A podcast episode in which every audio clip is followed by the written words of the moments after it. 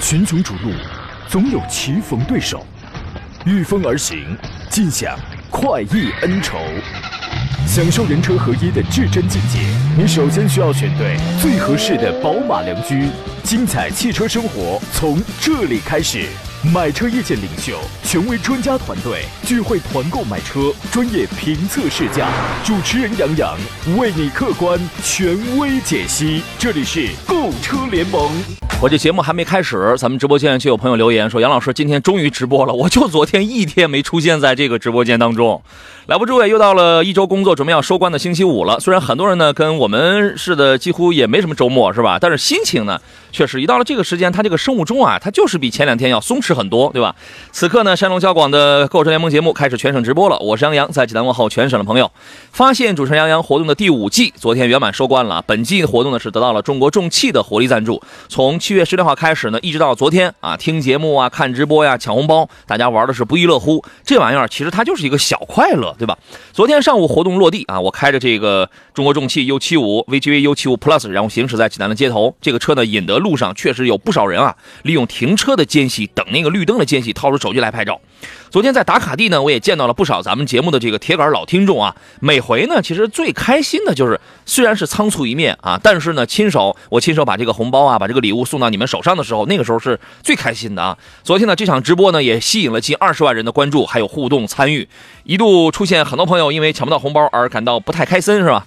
要感谢大家的关注啊！第五季圆满结束了，第六季呢，咱们再见。下一季呢，我一定选一个。别的城市，到时候咱们再见啊！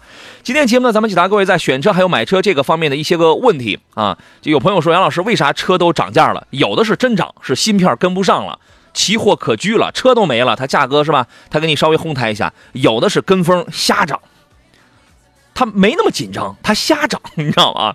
今天遇到了选车买车拿不定主意了，欢迎跟我们来探讨。直播热线是零五三幺八二九二六零六零或零五三幺八二九二七零七零，还有多种网络互动方式。您可以在山东交通广播的微信公众平台上选择收听、收看我此刻的音频与视频的双直播，可以发送问题，可以留言。第二呢，短视频平台无论是抖还是快，您都可以关注杨洋侃车。此刻我开通的是这个抖音直播，欢迎各位陆续进入。没有关注的可以关注一下。节目以外呢，您还可以加入到我的这个车友群当中来。加入的方式是在山在杨洋侃车的微信公众号当中发送“进群”两个字啊。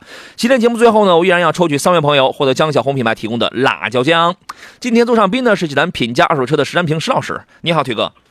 哎，杨好，各位车友好。咱们有必要先说一个挺重要的事儿，待会儿再解答一下大家关心的各自关心的那些个买车的问题啊。最近连续的这个多雨的天气呢，使得要买车的朋友都得必须要注意一个问题，就是无论是新车还是二手车，你都得避免提到。泡水车，因为受到车辆存放的位置啊、条件啊，包括时长、时间等因素的影响，有的新车泡水了，要么是糊弄着卖给你，要么是它流入到了二手车市场。消费者一看，也挺好啊，这车还挺新的，是吧？但是没准儿它泡的很厉害呀，对吧？腿哥，你的观点，泡水车能买吗？呃，实际上是这样的啊，就现在关于不管是新车、二手车这种泡水车啊，其实最终流到正正规市场的这种概率还是比较低的啊，这种情况。首先的话，如果像这种厂家的，我们说这种新车的话，全新车的话，如果是泡水的话，那首先可能还有一个保险理赔这种情况，是吧？啊，嗯，这个周期会比较长。然后保险理赔完以后的话，你可能要么这个车的话由保险公司来处置，要么的话由厂家可能通过另外的渠道，他可能不可能通过这个四 S 店这种渠道，是吧？这种情况啊，嗯，所以大家特别是买新车的时候，还是要正规正规的四 S 店啊，我觉得这方面的话，基本上就可以避免杜绝。啊对，这个说到这个，嗯啊。我接着说一下啊，说到这个二手车的话，其实现在我觉得，特别是很多大的正规的二手车市场，包括一些经纪公司的话，其实对这个二手车这种事情也很非常避讳啊。嗯，包括我们现在的话，基本上是不碰这种车的，因为现在我们说大家这种维权意识也越越来越强。嗯，啊，一旦就是遇到这种这种我们说事故车的泡水车的话，可能后期非常麻烦。所以这种二手车的话，可能。往往还像一些呃三四呃是我们说四五线是一些小地方可能去流通，大家对这二手车不了解这种情况。但是真正的一二线城市这种正规市场的话，其实买了二手泡水车这种概率也是一个小概率事件。所以大家关键还是不管是买新车还是买二手车，包括你的这个选择这个渠道、选择这个场所还是挺重要。嗯，所以说这个事儿啊，还得凭经销商的良心，还得凭良心，次之是这个专业。虽然是小概率事件呢，但是年年都有。年年都有啊。这个泡水车呢，按照泡水的程度，基本可以，咱们大致可以分为三种不同的情况。呃，如果你要说啊，这个是不是车轮子没了三分之一？那个其实你这个不算是什么太多的泡水车。第一种最浅的那种嘛，就是这个泡水的深度过了轮胎了，水已经泡进舱内了。那个这个你说的那种叫涉水车。咱们说这个既既然叫既然已经叫泡水车了，就说明它泡的挺厉害的了啊。第二种是什么呢？就是水超过仪表盘了。第三种是水直接没过车顶了。啊，这个刚才说的那个那个第一种，它相对的危害性相对小一点，对吧？修复以后对日常使用影响可能不是很大。但是后两类的话，就算修复，这玩意儿也是个定时炸弹。我的建议是，再便宜也不要买啊。这个大家可以查一下，国家还是有明确规定的，说这个车商呢要说明情况，无论是在新车还是二手车的时候，对吧？家用汽车三包法当中有明确规定，你是要说明情况的。但是就要防着那些个黑心的车商，他为了。你为了这个，所以才不择手段，他不告诉给你。当然，这也给了你退一赔三的机会啊，是吧？我们说几个，分享几个最简单的鉴别方法。其实之前啊，呃，往年雨下的比较多的时候，咱们也讲过。最简单的啊，第一看灯，你比如说看看这个前大灯，看看尾灯的。内部，特别是有那个银色灯碗的那个那个地方，如果是被水泡过的话，往往可能会有发黄的这个印记。你可以看一下。还有有的车，你看啊，这个车可能不是特别的新，但为什么那个大灯跟尾灯它特别的新呢？你是不是被更换过呀？这个要注意。还有的车，一些传统的车呢，雾灯的那个位置，传统雾灯槽的那个位置，因为那个是比较低的，雾灯的位置低嘛。如果说有的车辆它摆放或者干什么它涉水的话，这雾灯位置可能会泡水。通过看灯，这个是一个比较浅显的这种方式。您觉得这个办法科学吗？嗯，我们说如果判断这个泡水车的话，有一百项这种参考标准，嗯，这个只能算其中的一项。咱们就挑对消费者来讲最简单的，对吧？容易误伤的这个概率会比较高。其实我们在这个二手车行里，可能对这种嗯鉴别泡水车的话，可能方法肯定更多一点啊。嗯，这个最直观的，我们首先第一点闻气味啊，哎，闻这个车的舱内的味道。对，只要一进车内由于泡水的话，可能会它会有这种发霉的味道，而且这种味道的话非常难以去除这种情况啊。另外的话，我们说你可能看一些包括这个方向这个转向机柱啊，还有这个座椅下面的一些升滑轨收哎升轨对，特别是这个方向柱的话，这一块它一般是就是没有涂层的。我们说的话，就它只要有潮气，它就是非常容易生锈泛锈啊。对。包括另外的话，可能要看车底，包括一些那个线束啊，有没有底车底有没有揭开过啊？线束有没有这种重新我们清洗或者整理过啊？这这种情况这一块儿，当然这只是说一些轻度的泡水，但是泡的比较严重的话，你包括可能你前面说摸过仪表台了，你包括这些呃出风口之类的，有没有这种细的泥沙？其实这些部位的话，就是很难清洗啊，很难清洗包括一些对，包括一些安全带的那个盒是吧？那得泡的多厉害呀！对，而且的话，包括一些那保险盒，包括一些电路板的话，这种东西的话，其实，呃，它基本上，除非你更换，是吧？它基本上修复很难很难清洗恢复这种情况啊。在这一百种方法当中呢，给大家提供几个简单的易掌握的方法，我觉得这个就挺管用了。第一是看灯，是吧？第二个呢，就是刚才说的看座椅的这个底下，你可以进入到车内先闻味儿。如果它泡过水的话，就算它对内饰进行了全面的消杀、全面清洗的话，还是会有霉味儿了。所以说呢，你去看一个新车或者一个二手车的时候，你如果觉得哎这里边它喷了香水了，特别的芬芳，那你就得多长个心眼了。再一个就是检查座椅底部的这个滑轨，如果它泡水的话，它会有比较明显的这种锈蚀的。如果有锈蚀的话，这证明基本上这是被泡过了啊。如再或者它的座椅支架特别的新，跟这个车不太相符，这说明它被换过了。还有个什么呢？第三招就是你看这个底盘。你可以升起来看看这个发动机的底壳呀，变速箱的这个底壳有没有这种类似于发霉的这种痕迹，排气管的锈蚀情况你也可以看的。因为正常情况下咱们开车都会过水，经过雨水的侵蚀或者咱们过水，所以说这个排气管有轻微的锈蚀或者泛红，这个是正常的。但如果出现比较严重的锈蚀，这就不正常。第四一个就是其他的一些蛛丝马迹，你比如说刚才咱们讲到了，如果水泡的很深的话，如果您那儿最近雨下的很大，你怀疑这个水泡的深的话，你扯出那个安全带，你看看它那个。深处的那个有没有变色，或者说你的空调的出风口，有的还打开后备箱，看看这个备胎槽有没有积水的痕迹，这些都能看出来。出风口的泥沙，有的是排气管那个位置的泥沙，还有的还打开那个机舱盖，看看角落里的泥沙，这些都叫细节。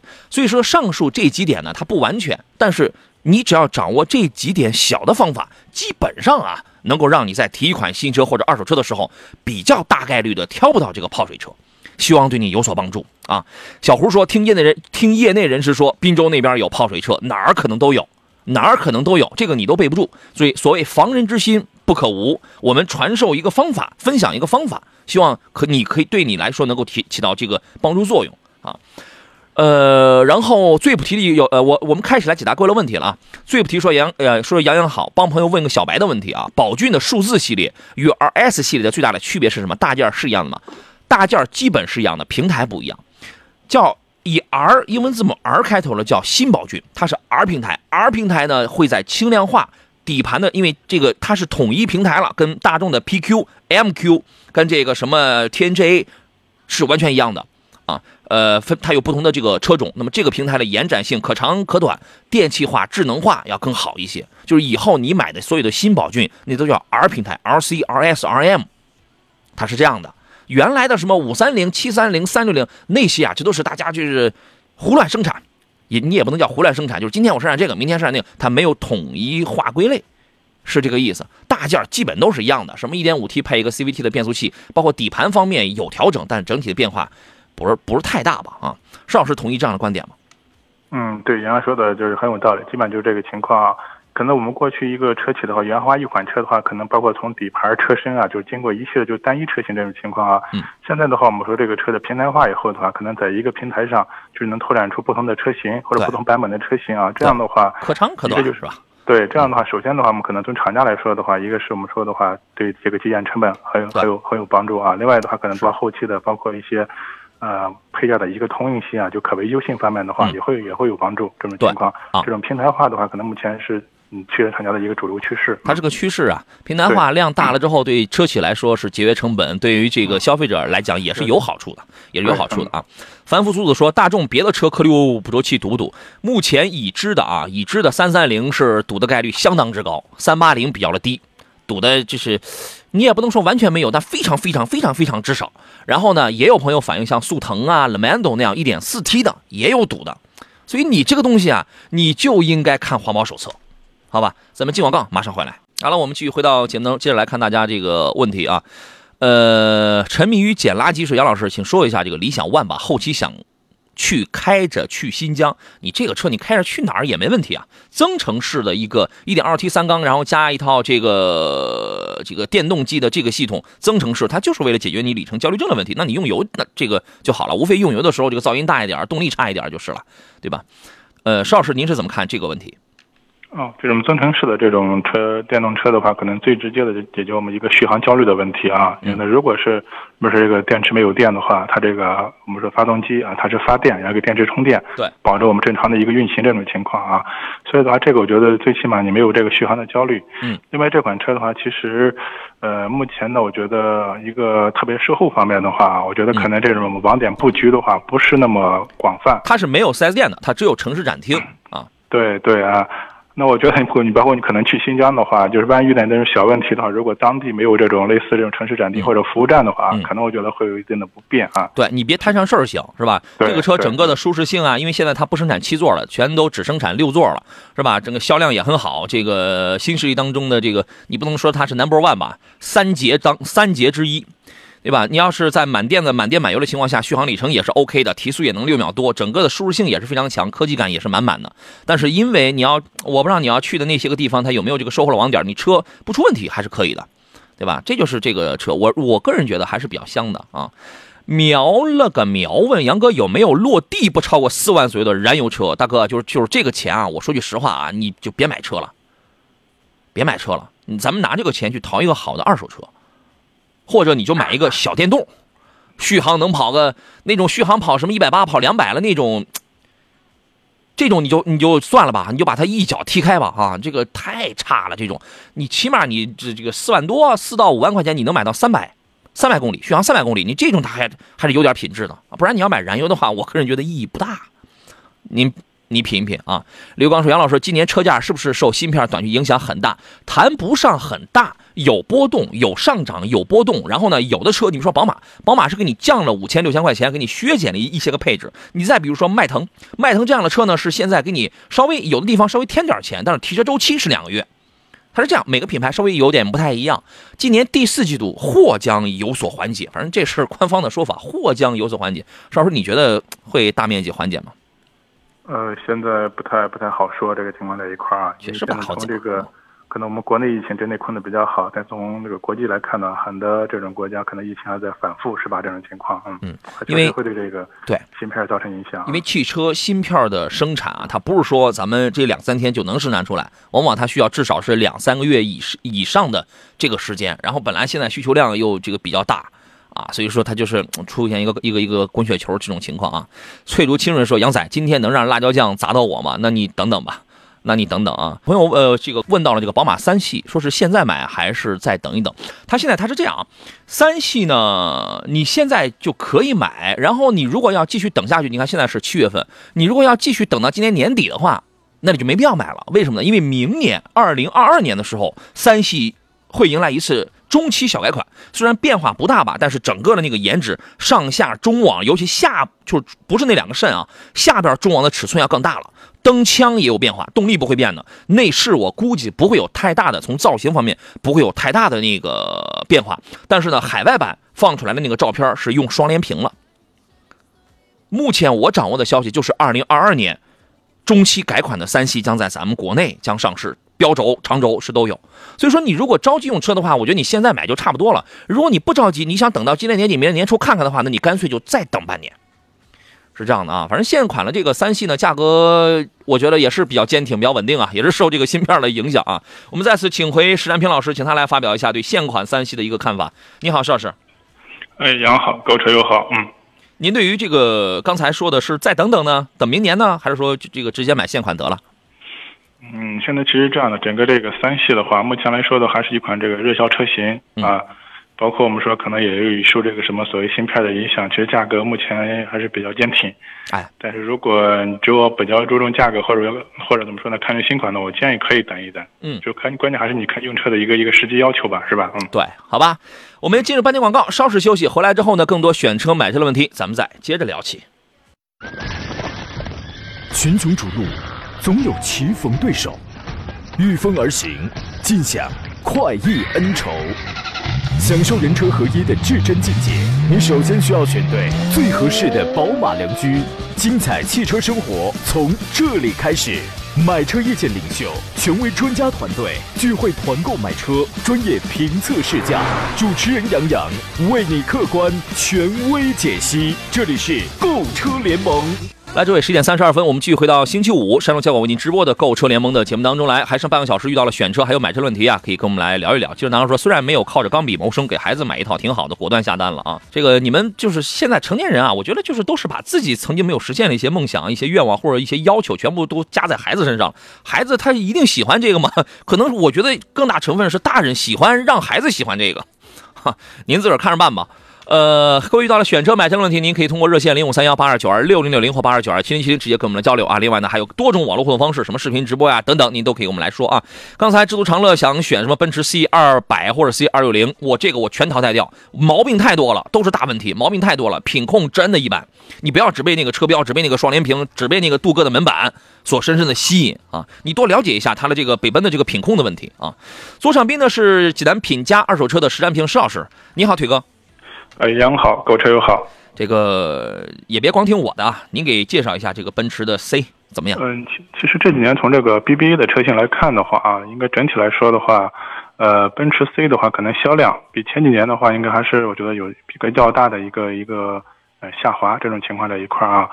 呃，相对来说，我觉得可能就杨洋说的这个情况，可能在品控方面呢，我觉得这两年可能整体的话，可能奔驰、宝马、奥迪里面，可能我觉得奔驰的反映的问题应该是嗯更多一些这种情况啊。像同同级别的，你包括 A 四也好，可能三系也好，我觉得可能整体的品控或者稳定可靠性方面都比这个 C 级表现要好。嗯，哎，是这样，那您考虑一下啊。呃，德信致远问红旗的 HS 五怎么样？这个车呢，还是优点它它是有很多的，缺点呢，我觉得油耗稍微高一点，然后呢，变速箱六 AT 的这个变速箱不算是多么高明吧，它的油耗高啊，包括这个提速稍微慢一点，也是受这个变速箱的掣肘。它是这样，但是不是说这个变速箱就很烂，它是不能用啊？它这个不是这样的。然后整个的这个气场，我我那天我还见了一个火红色的 HS 五，一个相当个性色了，这个这个属于啊。然后豪华度啊，这个都是有。你买的时候不是很便宜，但你的售后这块它还有一些尊享。有的有的经销商甚至拿把这个车也能做成四年十万的免费保养，对吧？这个还是可以的啊，它比较符合一个。中年大哥了，就是那种风采啊。还有朋友问的是，丰田雷凌的双擎可以入手吗？每年行驶大概两万公里，行驶两万公里，说实话，你省你买双擎省不出什么来。但是那个行驶的品质啊，呃，这个反正中低速你要开的话，那个驾驶感受还可以。但是呢，中段往上的这个动力迸发就一般情况，而且呢，内饰的做工用料配置不算是太高。啊，但是这个车我觉得从大面从驾驶品质跟这个节省这个角度还是可以考虑的，而且它也没有机油的那些个问题，啊，邵老师您怎么看这个？嗯，雷凌的双擎的话，可能办完上路的话，差不多得十五万左右，是吧？啊，哎，它比那个一加那个要便宜很多，对吧？对对，那十五万左右，其实我觉得，呃，首先这款车可能双擎，很多人可能考虑它是后期的话油耗会比较经济啊，这个确实是它的一个优势。其实刚才我们说考虑经济的同时，也要看你公里一年的一个行驶里程、公里数这一块这个情况啊。这个我觉得是一个细账。另外的话，如果像这个预算的话，我觉得很多燃油车的话，可能一个是在配置啊，另外的话，我觉得整体的舒适度方面的话，我觉得可能更占优一点。这个关键是看是你这个车你看中什么做什么用是吧？这种情况。对，好吧。崔先生说：“老师先讲一下 CT 六吧，从级别。”啊，级别是个是个中大型，降维打击降到了二三二十到三十万之间了起，对吧？品质、优缺点、舒适程度、小毛病、保值率等等，保值这个车就没有什么太高的优势，也得看跟谁比。豪华品牌当中啊，就是这个相对来讲没有什么太大的优势，舒适程度还是可以的，还这个车还是优点更多。小毛病呢，是因为这样，CT 六现在整个的上市不到，上市时间不长，对吧？还没几年呢，所以说呢。还没到，还没到，因为通用的车通常是六万八万公里以后，它有它有这个出问题的这些个概率。别问你别问我是怎么知道的，我太熟了。往往它都是一些很小的一些个问题啊。这个车总体来觉来讲的话，我觉得还是它属于是个性价比挺高的车啊。您是怎么看这个呢？对，应该 C 六这款车的话，在这个二线豪华品牌里面，目前来看的话，整体的一个性价比高。另外呢，我觉得空间啊，包括整体的舒适度还是不错啊。我觉得这个车，嗯，在这个。啊，凯迪拉克系列里面，我觉得应该就还算不错的一款车型啊。这个包括我觉得整车尺寸，包括偏商务这种风格吧，这种车我觉得都没问题。对，中大型，基本你买它的钱呢，咱们差不多也就买个什么 A 四啊、三二五啊，就是就是这种级别的，这个其实还是个中型的。对吧？对，你看它的一些技术力啊，包括什么电磁悬挂，还有什么可变缸技术这些东西，都有。LSY 的可变缸啊，等等，是吧？这个这个底盘悬架，因为它就是以舒适见长的。如果说是 CT 四啊、CT 五是二十多万的 V 二的纵置后驱的车子的话，那个是以可以适当的可以操控一下，对吧？但是 CT 六呢，就完全就是一款商务以侧重舒适为主的这样的一个车子了，豪华度也是有的。这个你是可以考虑的啊！还有朋友看到了辉昂啊，他说辉昂的尊贵版怎么样？辉辉昂现在市场价格又降了吗？是不是得有没有就是继续降到上一代的二十五左右起的那个水平？应该暂时不会。嗯，没有没有，暂时我觉得对，可能今年的很多车型其实优惠率都没有往年高啊。嗯，今年车都够呛供应得上，是吧？对，它这样情况啊。这款车它不是走量的车型是吧？啊，对对，哎哎对，上汽大众根本不指望这台车去挣多少钱，所以我优惠也行，不优惠也可，它是这么个情况啊。这个车呢，它是一个性价比之选，跟 A 六完全一样的平台，完全一样的大件儿，完全一样的技术。但是呢，你花到 A 六那个钱的时候，你一看啊，它的这个后排就是辉昂啊，它的这个后排，它的这个配置什么的，它就很高，它比 A 它的后排真的比 A 六舒服。真的比 A 六舒服。这车刚一上市，你们可能还没见到的时候，我就已经开过了。我开的是那个 Formotion 那个版本，而且我印象特别深刻。我开的，我我我第一次开的那天，济南下大雨，啊，这个，然后他那个后排，这个当时还给我们讲说，那个后排用的是什么哪哪哪个国家的什么头层小牛皮啊。后来我们也想，没有没有买卖就没有杀害啊，确实是挺舒服，性价比挺高。但这个车呢，就是非常的低调嘛。非这个非常的低调，你要是碰到不懂的，还以为你开的是一个帕萨特呢啊！这个车我觉得可买，您认为呢？啊，其实我开过段时间，它那个二点零入门级那个商务那一款车型啊，原来二十五左右了那个是吧？对对，其实我觉得整个的动力啊，特别是空间方面还是还是不错。嗯。所以买这款车的，我觉得一个是看着它的性价比是吧？另外就是要低调是吧？这两点里，嗯，真的是比较的低调啊。它这个低调这个词儿，它适合于某些。朋友啊，豆爸说：“山明老师现在还卖二手车吗？他卖的。你这个搜索济南品家二手车，品是有品位的品，家是嘉年华的嘉啊。如果你有这方面的需要，你可以请石老师给你帮一下忙啊。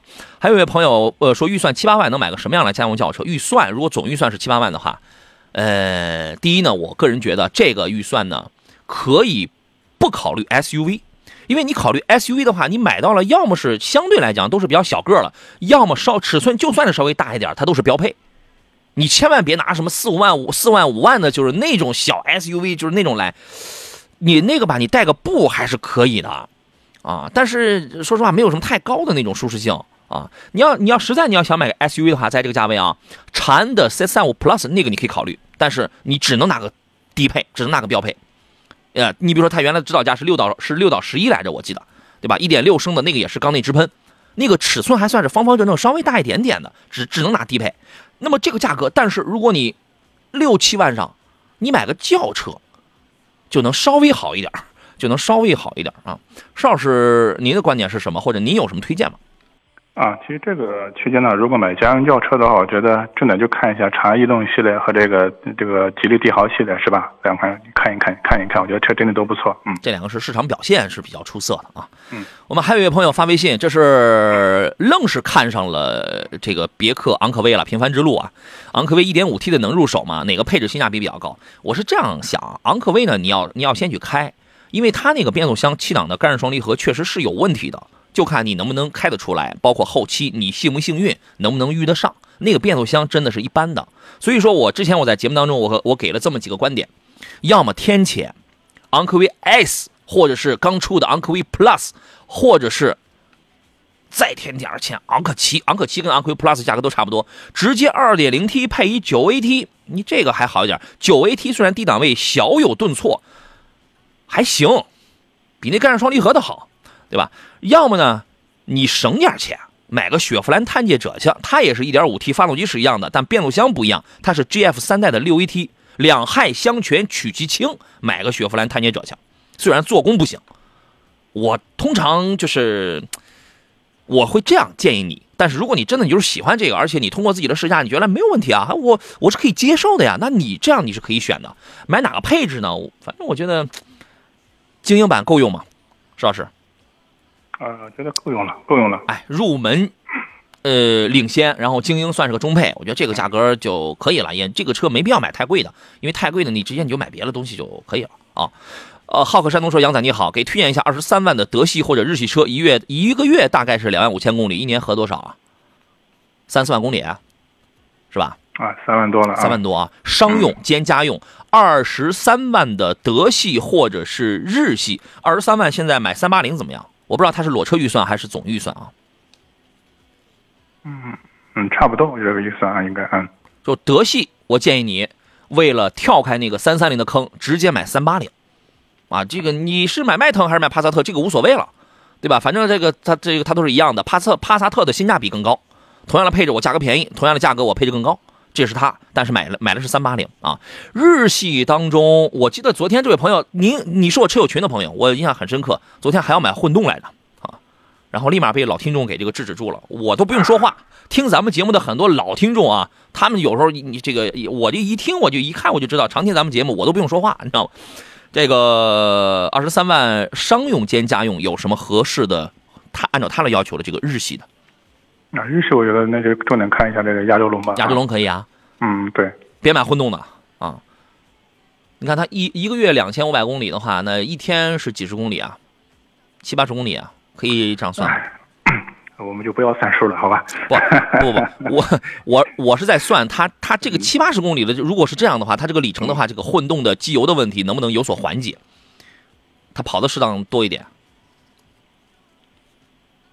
嗯，这个不太不太好说，这这个情况这一块儿，好吧，你可以考虑个亚洲龙，嗯，买个自吸的纯燃油的，这个没有问题啊，无非就是之前有人投诉门板中控有这个异响，它不是什么太大的问题，对吧？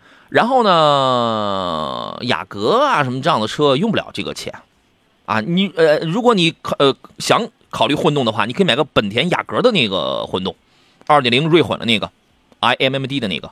这个是可以的，本田的混动你是可以考虑。我觉得这个朋友如果一年跑到两万多的话，一个月啊，呃，跑两两千多之类的这种情况，那可能我觉得它的这种高速啊，长度会多一点。其实这种混动车型的接近性也比并不突出啊。混动车型，混动车型一般的话，我们是在这个在这个市区是吧？低速的时候，因为拥堵路况，它的接近性能凸显。嗯，好吧，呃，因为它的目标比较了，明确嘛，就德系或者是日系当中来这个选择吧。那你可以看一下啊。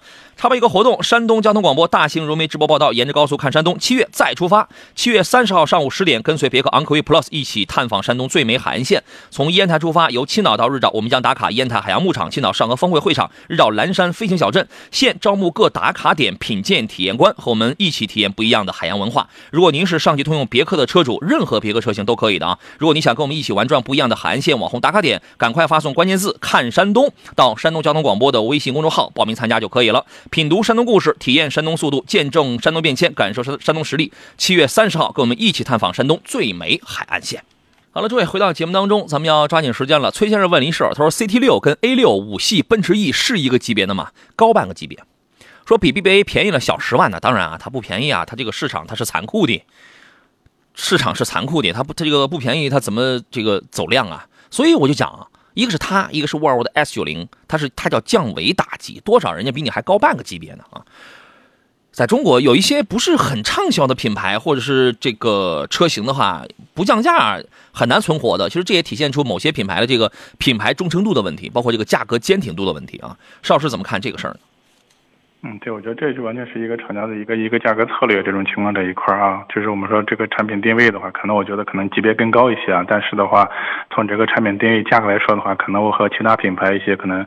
级别更低的一些是去 PK 去竞争啊，希望有一个好的一个销量。这种情况，我觉得 CT 六啊，就典型的这么一一部车。这种情况啊，是这样。对，比级别更重要的是，首先是活下来，是这样的。好吧，你考虑啊。幸福的鱼说：“杨老师你好，斯柯达速派的三三零和速腾的 1.4T 该选哪个？一年四万公里给业务员配车，这个就看您啊。首先呢，它是这样啊，如果您业务员这个跑的非常多的话啊。”呃，要看它的里程的问题，呃，包括这个行驶的区域的问题，是吧？三三零的动力要好一些，但是现在你很容易碰到三三零这个，你给他配一车，完了之后呢，万一他颗粒物捕捉器经常堵的话，你还得给他花点钱去修这车，他这个成本要高了啊！如果觉得一台一台紧凑级的 1.4T 的这个速腾就可以用的话，也这个也是 OK 的，因为这个车的使用成本相对来讲会稍微低一点啊。这个问题没有什么标准答案，邵老师有什么建议吗？呃，首先两个车的这个级别啊不太不太一样。那如果你需要这种 B 级车这样的级别呢，其实我觉得像这个速派这种车的话，你可以考虑一个二八零，就一点四 T 的啊，我觉得也可以。如果是经常跑高速的话，啊，这个也没问题。嗯，OK。避开避开三三零吧，是吧？哎，对，是这样啊。您考虑。呃，再插播一个活动，三个一吨油大奖来了，由山东省文明办、山东省公安厅交警总队、山东广播电视台共同主办，山东平安产险、山东交通广播承办的第五季百日零违法大奖等你拿活动，七月二十七号即将收官，届时呢将抽取三个一吨油大奖，报名通道即将关闭，您可以关注山东交通广播或山东交警或平安产险山东微信公众号，然后回复三个字“好车主”，或者登录平安好车主手机 APP 活动中心报名参加就可以了啊。浩口山东又问说：“杨仔再请示一下，您客气了啊，说亚洲龙二点五自吸的纯油的不会有机油乳化现象。”之前也有过，但是这个少。之前你也不能说它一点没有。你比如说，你登录一下这个车质网，你查一下，之前这个也有人投诉，但是相对少一点啊，这个要少一些。星海玉说：“主任你好，日产骐达怎么样啊？这个车就是平平的一个1.6升配 CVT 的一个平平的一个普普通通一个家庭用车，对吧？啊，他说女士开不求动力，省心省油就可啊。那他这个还是符合要求的。我所谓平平啊，不是指车架啊，我指的就是它没有什么很明显的鲜明的这个特点。你比如说有的车。我这我这个我是小钢炮，我强调是操控，它没有。那有的车呢，我强调是智能是高科技，它没有。它就是经济点儿空间大一点儿它是这么一个情况啊。同价位还有什么推荐？同价位，你想十万上下的两厢车啊，我之前讲过，两厢车这个价位非常的少。为什么造两厢车它不挣钱？因为现在它为什么不挣钱啊？不是说它不是说它单车利润低，是因为它它费劲巴拉的去生产那么一堆的两厢车，很少有人买。因为大家都挤不头，我买 SUV 了，我我得图个大个儿了，是吧？还是买的少，它是这样啊。呃，这个车反正目前没什么大问题，你喜欢的话也可以买，车身轻薄点儿是吧？我一个女性朋友，完了之后，当时开这个车的时候，在这个高速上，好家伙，这个把她给吓坏了，前边一追尾，后边车直接上来，把她给吓坏了，对吧？为啥呢？你也知道，车身轻薄是吧？然后这个同价位的两厢车呢，福克斯。现在还能买吗？还还可以买吗？朱老师，呃，福克斯的话，关键关键选哪一个配置哪个排量了是吧？那个三缸啊，真的是悬一点啊，对吧？嗯其实像高尔夫这个级别的话啊，高尔夫，高尔夫可以，嗯，高尔夫差不多。嗯、哎，高尔夫可以。然后呢，这个英朗就是英朗也还行，对吧？不算是太大。然后还有那个就是什么那个原来长安有一个 XT 那个车没有卖好，但那个车我在哈尔滨开的时候啊，它的底盘跟悬架那个调教调的真好，可谓是国产中的两厢福克斯。当然那个车它就没有卖好，它没卖好它有很多的原因嘛，就是这两厢车市场本来现在也不是很火爆，我觉得你从这里边你挑一下好不好？幸福的鱼说速派三三零二零年十月份的车有颗粒物捕捉器问题吗？很危险啊！因为颗粒物捕捉器最早就是从去年的那个时候爆发出来的，所以你一定要去验证。你看环保手册，你验证一下啊。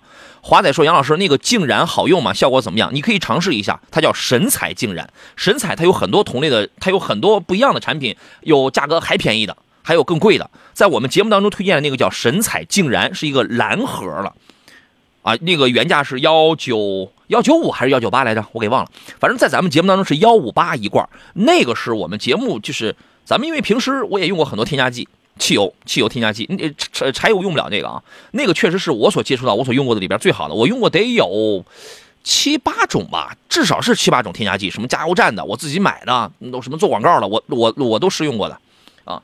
然后呢，这个这个确实是效果比较好，清洁率清洁率更高，成分要更好一些。它有一个使用说明，反正这个你根据几万的里程，然后你用几瓶。用完了之后，你你就会用一用一罐，你就会有明显的感受，就是油耗下降了，油门变灵敏了。当然，如果你的里程特别多，积碳糊的特别厚的话，我建议你按里程两瓶三瓶的啊。这个发送“清洁”两个字到山东交通广播的微信公众号上就可以了解了啊。